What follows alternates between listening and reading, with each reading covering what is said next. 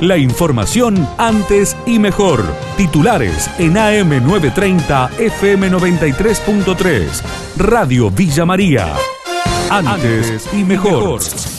Vecinos en alerta por pelea entre barras. Esto ocurre en Barrio Los Olmos. Una mujer explicó al móvil de Radio Villa María que son adolescentes que tienen entre 14 y 17 años con los distintos problemas que vienen pasando aquí en el barrio las peleas del día viernes, después el día sábado fue de vuelta entre barras, la presencia policial que no aparece porque se llama en distintas formas, en distintos horarios y no llega. Y bueno, muy preocupada por los jóvenes, ¿no? Porque son criaturas de entre 14 y 17 años, 18, algunos son un poquito más grandes, pero preocupa mucho eso al barrio, que por hacerlo visible para que podamos hacer que el municipio intervenga, que empecemos a buscarle soluciones al barrio que son importantes. Estamos a a entera disposición. Hay mucha gente a entera disposición para ver si mejoramos esto que nos está pasando en nuestro barrio.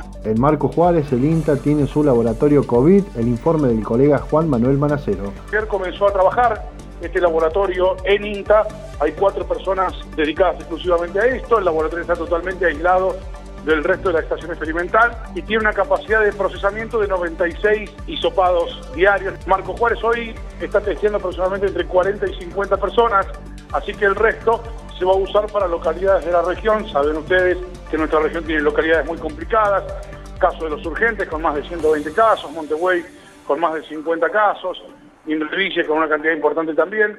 Va a ser también hisopados de la región con la posibilidad de la cercanía para enviar las muestras y para recibir resultados en un máximo de tiempo no superior a las 12 o 24 horas. De 60 a 90 vehículos por día ingresan a Silvio Pélico, lo manifestó Verónica, una de las encargadas del control de ingreso a la localidad.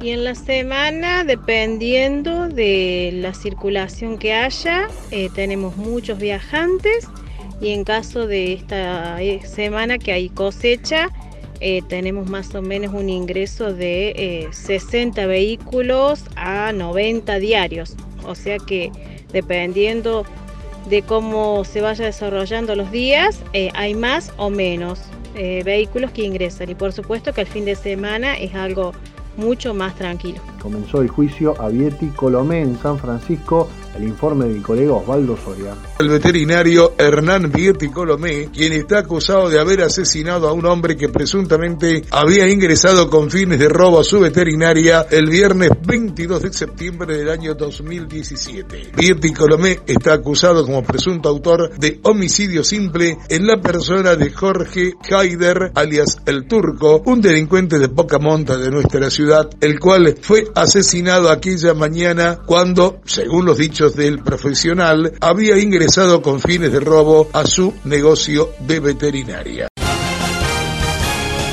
La información de Villa María y la región. AM930, FM93.3.